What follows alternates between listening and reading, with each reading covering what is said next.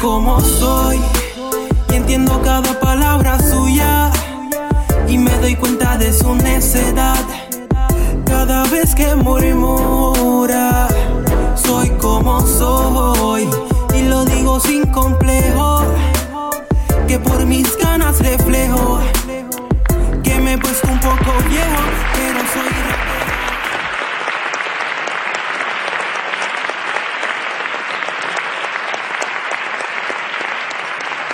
Saludos mi gente, estás escuchando el segundo episodio de Piro a lo Natural.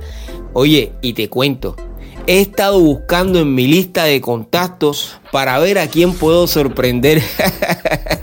Quiero hablar con algún amigo que sea parte del movimiento urbano y que haya comenzado en la década de los 80. Oye, precisamente anoche mi gran amigo Eric Morales me envió un mensaje de texto y se me ocurrió llamarlo en este preciso momento. Vamos a ver si me contesta y qué puede decirnos Spechaleri sobre su participación en el movimiento urbano. Dale. Hello. ¿Qué está pasando, mi hermano? Tiro J. En la casa. Oye, agradecido de ti, hermano, que hayas contestado la llamada. Hoy estoy grabando el segundo episodio de Piro a lo Natural y hoy quise sorprenderte a ti. ¿Estás disponible para contestar mis preguntas? Excelente, claro que sí. Sí. Estamos aquí, vamos a hacerlo. Oye, Eri, sé que has incursionado en el baile, la música y el diseño gráfico, ¿cierto? Sí, sí, sí, es correcto, es correcto. Ok, yo quiero saber eh, con cuál de las tres eh, tú comenzaste en el género urbano. Bueno, este, yo comencé cantando para el año 86. Ya yo escribía en el 85, pero ya para el 86 comencé cantando. Siempre he dibujado, pero no era diseñador gráfico. Así que la música como tal fue lo primero que hice. Ok. Y para ya para el 86 ya yo estaba cantando en, en paris de marquesina, en paris de centros comunales, eh, en actividades de residenciales públicos, talent show, etcétera. Dándome Ok. a conocer cuando se grababa en, en, en cassette. Pero un dato curioso es que, como siempre he dibujado la ropa que utilizaba, pues yo mismo la dibujaba y me creaba diseños y siempre el diseño ha estado unido como que a esa carrera de, de cantante, de compositor. Este, y ya luego de ahí pues fui conociendo exponentes en ese tiempo, como BK, como ECD, conocido como Johnny Press, Wow. eh, para ese tiempo, pero obviamente a ti, porque eh, yo fui un seguidor tuyo y aunque yo estaba eh, creciendo también, fui como que este fui, fui buscando ¿no? esta, esta mentoría Ok. iba detrás de tus actividades y, y siempre me veía y yo Wow. decía, eso es lo que yo, eso es lo que yo quiero hacer Wow. entonces, este, hasta que la última actividad que yo dije, que me, que me marcó fue una actividad que hiciste en el, en el Shopping Call de Carolina. Tú fuiste esa actividad, de verdad, Eri, tú fuiste esa actividad, hermano. Yo, miro, yo estaba en el público, Ajá. o sea, yo estaba en el público viéndote. Y en esa actividad, cuando yo te vi en tarima, en el escenario, eh, cómo te proyectaba, yo sabía que yo estaba en el lugar correcto y que yo quería hacer lo que estaba haciendo. Wow. Wow. Qué bendición, bro, de todo corazón. Oye, nosotros eh, a lo largo de los años hemos hablado de muchas cosas, ¿está bien? Eh, que a lo mejor no nos da el tiempo para eh, hablarlo aquí, pero de este tema precisamente nunca habíamos hablado. De verdad, yo no sabía que... o sea, esta, esta historia tú no me la habías contado nunca. Es verdad. Y fíjate que nosotros hemos hablado de muchas cosas, pero es cierto, no te lo había contado, pero, o sea, eh, yo tener un cassette de las canciones tuyas era, era para mí como... Oye, tuve muchas inspiraciones, pero uno siempre eh, tiende a, a tener su, su- no sé, como que quiero, quiero uno, un poco de este, quiero un poquito de otro, pero siempre hay algo que te identifica.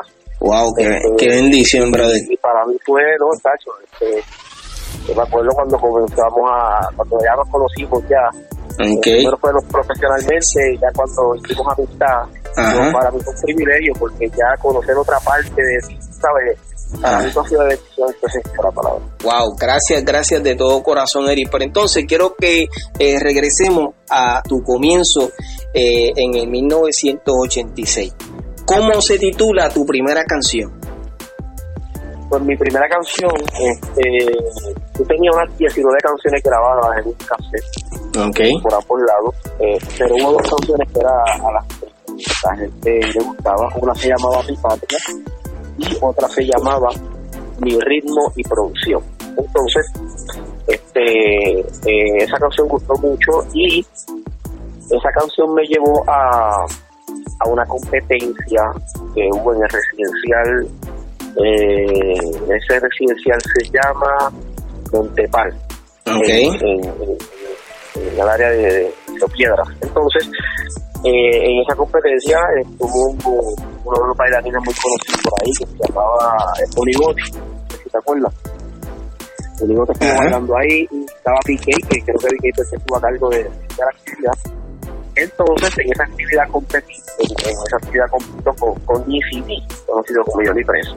Y ya entonces en esa, en esa competencia pues hice mi canción y entonces al ganar la competencia me pidieron otra y entonces tanto la canción de, de mi patria que esas fueron las que la gente me decía mucho una canción bien bonita y chévere. Entonces pero mientras yo escribía y cantaba también yo bailaba.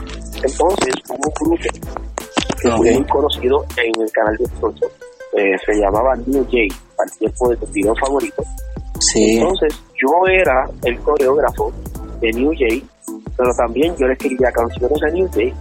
Entonces, de hecho, yo fui el que le puse el nombre a New Day. Wow. Entonces, eh, él se llama José, José Sepúlveda. Y New Day significa la nueva J, la J de José. Okay. Entonces, o sea que fue como que mi, estaba como que subiendo estas ideas y estaba envuelto. Y ya de oh. ahí, pues seguí desarrollando como bailarín. Este, siempre escribí. Okay. Pero eh, un tiempo entonces donde me uno eh, con Eddie. Ok, pero antes, antes de, ir a, a, a, esa parte de la historia, Eric, eh, eh, a todos nos gustaría escuchar cómo fue que grabaste Mi Patria y ritmo y producción. Pues mira, en ese tiempo nosotros no teníamos mucha mucha tecnología, nosotros teníamos que, era un reto, o sea, era un reto. Ok, y estas canciones me estás diciendo que salieron en 1986. Del 86 en adelante, correcto. Okay. Entonces, hicimos un cassette, unas 19 canciones por ambos lados y ese cassette lo que hacíamos que le sacábamos copia y lo repartíamos. Okay. Pero esa canción, de tanto Mi Patria como de, producción, una que se Aurora, que el, el ritmo completo fue hecho con un piano bien pequeño cuando yo grabé esas canciones, esas canciones yo las grabé en una sala. Wow. Y mi DJ, que se llama DJ P, este, okay, DJ P. DJ tenía los platos, tenía los platos en la sala, literalmente. Cuando nosotros grabamos las canciones, era de una tirada, o sea, coge aire. Así mismo decir porque no había eh, forma de punchar ni nada de eso, ¿cierto? Ah, Entonces, de esa manera, eh, uno sabía eh, porque uno no tenía mucho conocimiento en esto del diafragma, Entonces, nosotros aprendimos a trabajar con el diafragma a la cañona, como dicen. Entonces, este, ahí fueron todas mis canciones en ese tiempo fueron grabadas en una sala. Donde cuando íbamos a grabar teníamos que estar hablar y todo. Desde ahí aprendimos el famoso refrán, no es la flecha, es el vicio. y, y entonces comenzamos a seguir creciendo por ahí y, bueno, hicimos nombre, como dicen, pero todavía yo no me llamaba Special Eric. ¿Cómo decides eh, llamarte Special Eric? Pues en ese tiempo eh, un cantante, todavía estaba vivo, que se llama Special Ed. Entonces, Special Ed, obviamente, es mi, mi rapero favorito. ¿Por qué? Porque me gustaba sus letras, me gustaba eh, el flow, me gustaba la manera en que él se proyectaba, los tipos de bailarines. O sea, el, hombre era completo. Yo veía la versión que yo no era un campo completo. este, pues él me inspiró mucho, este, Special Ed. Entonces, la gente, como sabía, ya los fanáticos cuando me, comenzaron a conocer, ya sabían que a mí me gustaba Special Ed. Wow. Y cuando me tocaba cantar, o cantaba con una pinta de él, o cuando me tocaba bailar, bailaba una canción de él. Entonces, la gente ya decía, ponle la de Special Ed. Y de momento me quedé como que Special, y la gente comenzó y me gustó. Yo dije, pues espérate, y ahí entonces entra lo de Special Ed, ya, pues vamos a ponerle Eric. Y ahí entonces viene Special Ed. Special Eric. Wow. O eh, eh, comenzaste a llamarte Special Eric en qué año? Como para los 90 en adelante.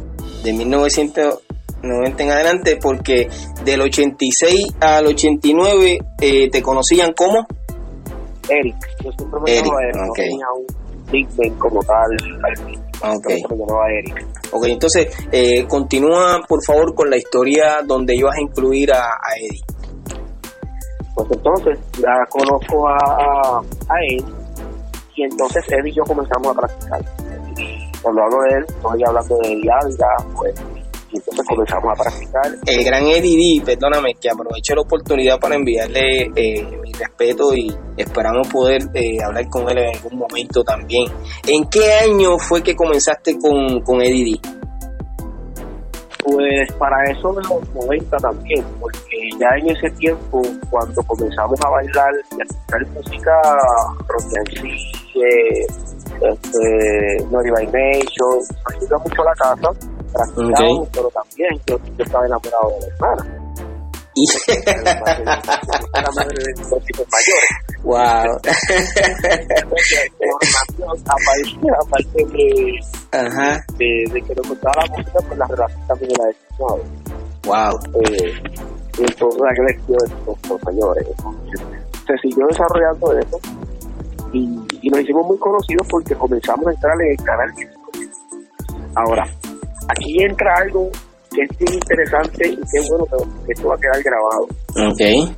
Cuando nosotros comenzamos el 18, que fue como una, una, una puerta muy, yo creo que fue la puerta más importante en el género en ese tiempo, porque era una exposición de televisión donde normalmente nos tocaban las puertas y si tú no tenías disco, tú entrabas. Entonces, ahí era revés, ahí no tenías que tener nada para tocar, simplemente ibas y te daban la oportunidad. Entonces él y yo comenzamos a crecer como bailarines, pero ya yo venía escribiendo y cantando.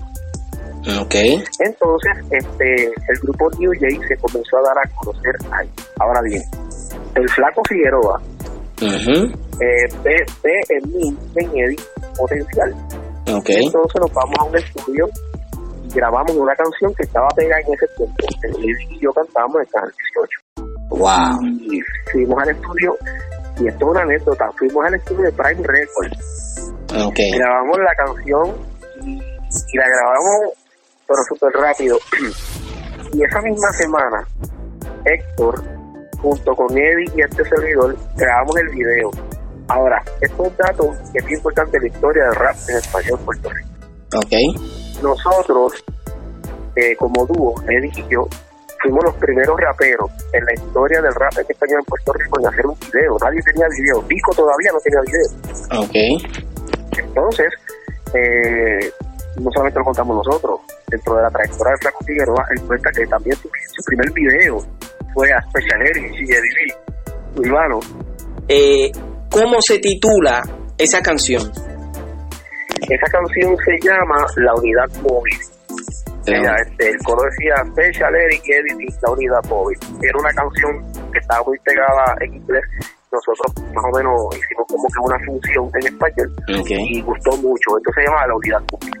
Así que cuando, cuando venían las partes de él, a veces yo cogía la cámara, cuando venían mis partes, él ayudaba a esto a grabar. wow. Y de ahí sale Special Eric Editing como tal. Okay. eh, Héctor comenzó a darle muchas oportunidades este, y nos dimos a conocer y gustamos hasta que Eddie y yo entramos al grupo Power Fox. Ok. Háblame de esa experiencia con Kid Power Fox.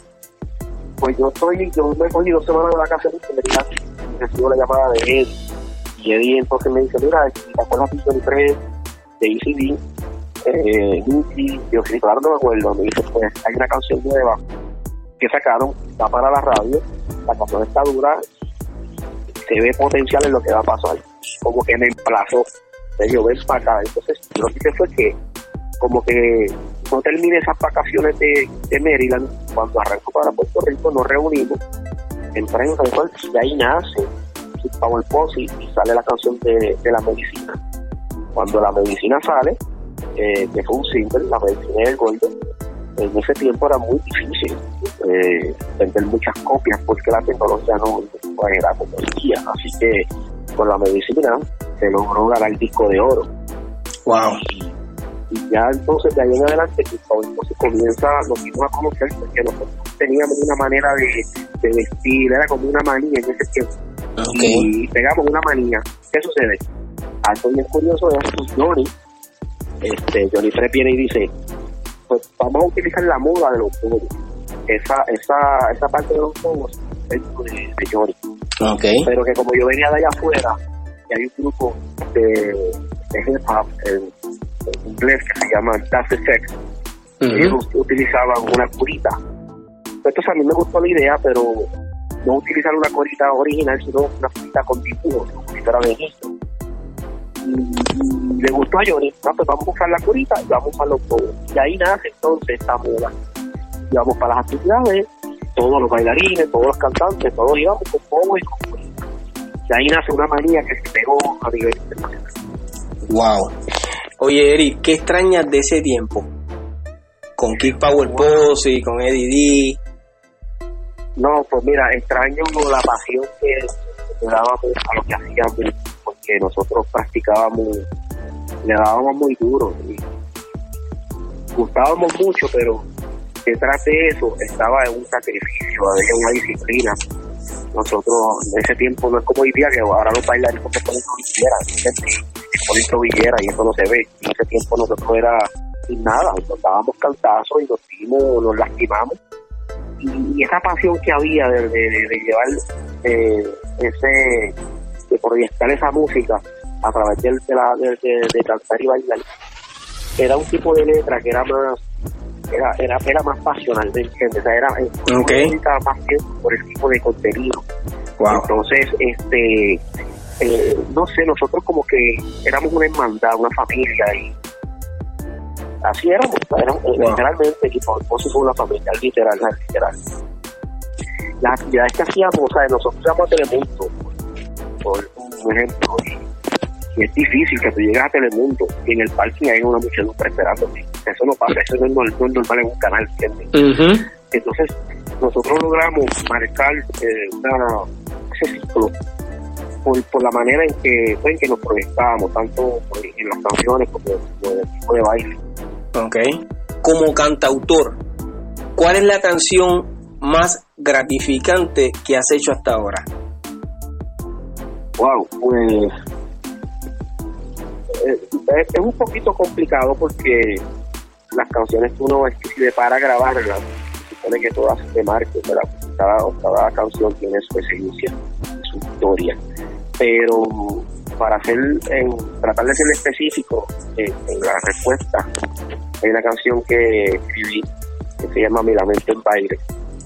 Este, es una canción que yo creo que no dura ni tres minutos, pero una canción súper pegajosa, donde corrió todo Latinoamérica, donde me llevó a, como compositor a ganar premios, este, eh, y impulsó ese disco en varias, eh, en varias eh, competencias a nivel de, de, nos ganamos muchos premios por, porque el tema hizo la diferencia y hacía falta en ese tiempo que el tema salió algo así hacía falta. Entonces, el tema se grabó bien, fue mismo.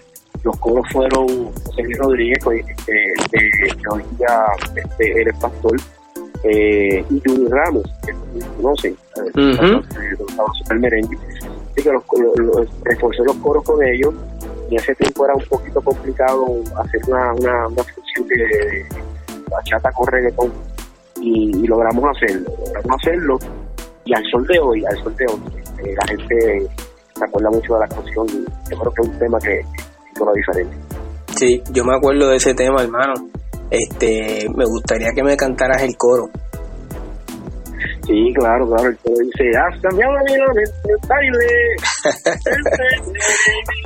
Eso pegó en las cuatro esquinas, hermano, de todo corazón. A mí me gustaba mucho, seguro que sí. Oye, Eric, eh, ¿qué haces eh, para mejorar como artista? Pues mira, yo creo que este, una de mis claves es leer eh, yo creo que cuando uno lee, uno se nutre, uno se educa, uno se forma. Y eso te, te, te, te, fortalece el caparazón y eso te ayuda a muchas cosas. A reinventarte y cuando vas a escribir que tu contenido tenga fundamento. Entonces yo creo mucho en la lectura, yo creo mucho en, en darte tiempo para ti porque el conocimiento es poder. Entonces tú no puedes yo creo que uno, yo soy muy celoso con las rimas. Uno puede rimar por, por rimar. Eh, yo creo que lo que viene antes de una rima es más importante que rimar. Esa línea que tú escribes, tú la terminas con una rima, ok, pero, pero, pero cuando comienza esa línea tiene que tener un contenido demasiado importante antes de llegar a rimar esto. Y, siempre he ido como que mejorando mi, mi, mi manera de autor para eso mismo, ¿verdad? Para que tu contenido se justamente más. Yo creo que, esa es la parte que, este, que yo mismo me exijo. Eh, educarme para poder educar, no estudiar lo que no tengo. Y ya que eres un amante de la lectura, ¿cuál es tu libro favorito? Bueno, mi libro favorito es la Biblia, porque la comencé a leer en español, he aprendido a, a descifrar el, su contexto a través del griego, del arameo, del hebreo. Y, okay. Eh, la escritura me ha ayudado mucho a mí a, formarme como dije ahorita y mi libro favorito es ese. Hay, hay un, libro que se llama 12 hombres comunes y corrientes de John MacArthur. También es uno de mis favoritos. Ok. Eh, ¿Y qué título le pondrías entonces a la historia de tu vida? Pues yo creo que la historia de mi vida, eh, yo le daría un título como un, como un, pasar, como que simplemente pasé por aquí, eh, pasé por aquí. Okay. Ese, fue, pasé por aquí y voy a dar el escrito, mi experiencia mientras yo pasé, Ok, entonces volviendo al género urbano, eh, ¿qué opinas de la nueva generación? Pues opino que hay, hay, eh, hay mucho que aprender, hay mucho que aprender porque hoy día la música más que arte se ha convertido en un negocio. Okay. Entonces una cosa, una cosa es el arte, otra cosa es el negocio. Y, no es malo el negocio, pero sí es malo cuando quieres sacar el arte y, que el negocio sea lo que predomine. Ahí está el problema. Entonces, yo creo mucho en el arte. La música es un arte, la música es, un idioma universal. Y la esencia no se puede perder. Entonces, hoy día hay muchas estrategias donde se puede formar a cualquier persona para que sea un artista, ¿me entiendes? Entonces, eh, eh, creo que el artista debe reconocer de dónde viene eh, antes de que lo convierta en un artista, que no pierda su esencia, que lo dejen ser también como son. Okay. Eh, hoy día se está formando mucha gente, lo meten en un estudio y lo crean, ¿entiendes? Lo crean como si fuera un producto, aunque yo sé que un artista es una marca, estoy consciente de eso, pero que también hay que dejar que la marca tenga su propia esencia, No puedes tomar el dominio total de esa artista porque simplemente lo vas a ver como signo de mierda. Así que yo creo que hay mucho talento, lo puedo identificar, pero creo también que hay muchos que están hechos. ¿Por qué? Porque se están enfocando más en el negocio que en el arte. Y siguiendo esa misma línea de pensamiento, Eric, eh, eh, ¿qué tú opinas de estos artistas que utilizan la palabra de Dios para promover su carrera? No, pues mira, este, yo, yo no tengo el poder para discernir qué es lo que hay en el corazón de ellos, pero sí te puedo decir que hay un verso bíblico que dice, por sus frutos los conocer. Entonces una cosa es lo que ellos puedan decir de Dios y otra cosa es lo que ellos puedan hacer con sus canciones. Y hay, entonces ahí tú ves que las cosas no machean. Pero uno, le puede dar, uno le puede dar gracias a Dios por el premio que te ganaste, cuando por otro lado te ganaste ese premio hablando mal de las mujeres. Ahí hay algo que no lo conoce ahora. Entonces uno le va a decir, Señor, gracias porque hablé mal de las mujeres y yo me ganara este premio. Eso no me cuadra. Entonces, este, pero nada, cada cual, ¿verdad? Este, es responsable de sus actos. Y como te repito, hay artistas que, que, de corazón le dan gracias a Dios. Yo te mencionar un cual tierra, mencionar profesora del género tropical urbano, que son personas que están ahí, que lo ven en un trabajo, pero hay que, hay que ser un poquito más, más, más serio en ese sentido, porque no solamente a Dios se le puede dar gracias cuando se tiene un premio en la mano, y mucho menos públicamente. Eh, la música de hoy día es un peligro porque nosotros somos lo que comemos y lo que escuchamos. Entonces hoy día hay mucha pornografía escuchada. Antes la pornografía se veía, ahora la pornografía se escucha en las canciones. Wow, eso es así. es un temita, es un temita un poquito sensible. ¿Cuándo comienzas como artista gráfico? Wow, este, yo creo que yo siempre lo fui, pero no sabía que lo era. Cuando eh, comienzo a estudiar arte, yo dije, creo que estaba buscando años, empecé a estudiar un grado técnico en John Dewey College en Yaturrey, Puerto Rico. Y ahí para el año de, yo creo que fue para el año entre, entre el 98 y el 2000, ya yo era artista gráfico con un grado técnico y me gradué, pero que no me gustó ser un asociado en diseño gráfico. Tengo muchas carátulas, hay muchas cosas, publicidad y la Okay. Entonces ya de ahí pues seguir buscando cómo complementar ese talento. Entonces llego entonces a la Universidad de Gerente y termino mi bachillerato en mercadeo para Okay. Y ya de ahí en adelante sigo escalando hasta que entonces termina mi maestría en educación en arte, en diseño instruccional, concentración en learning. Ok. Oye, Eric, este, eh, a todos nos gustaría saber, porque yo sé, ¿verdad? Porque he sido cliente tuyo por muchos años, eh, que tus trabajos eh, tienen una calidad por encima de cualquier otra persona. ¿Qué te inspira para terminar ese trabajo y que quede tan profesional?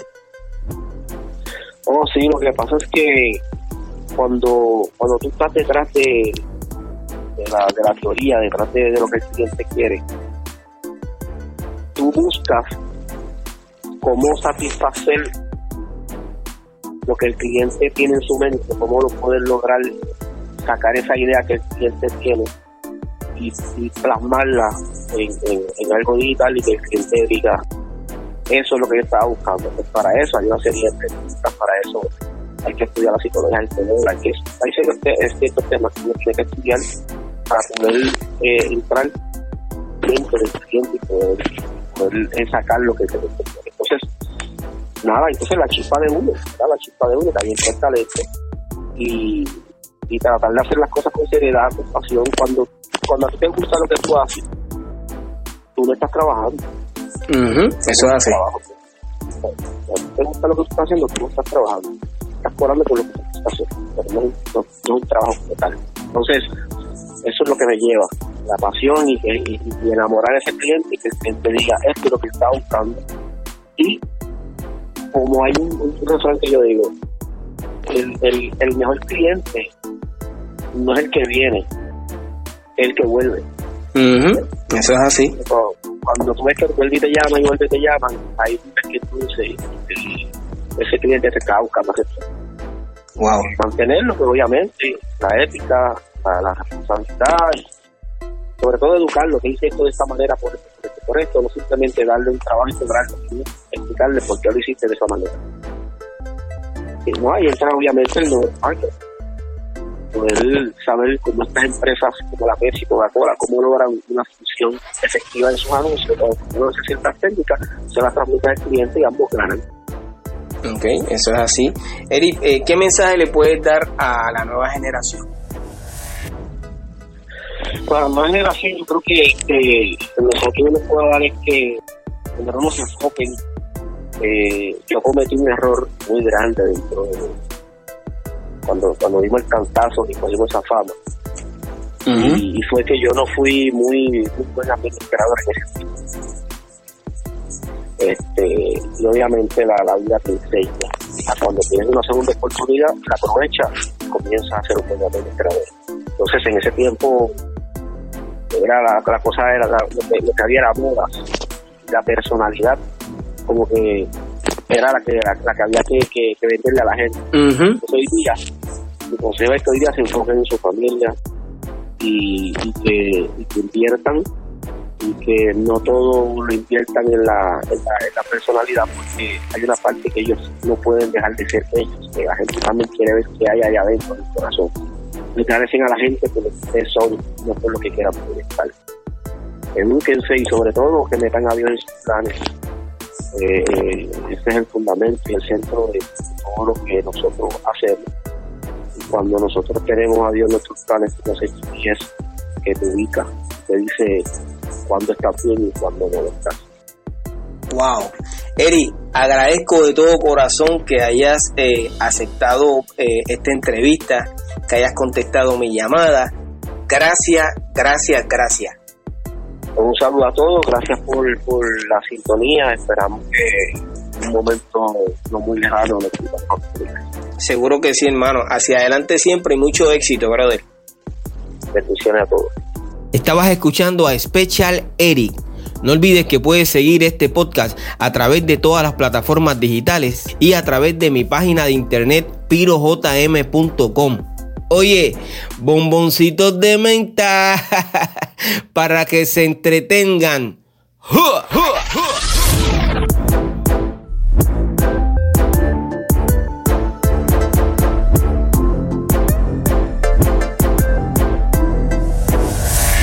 Soy como soy y entiendo cada palabra suya y me doy cuenta de su necedad cada vez que murmura. Soy como soy y lo digo sin complejo que por mis ganas reflejo que me he puesto un poco viejo pero soy rapero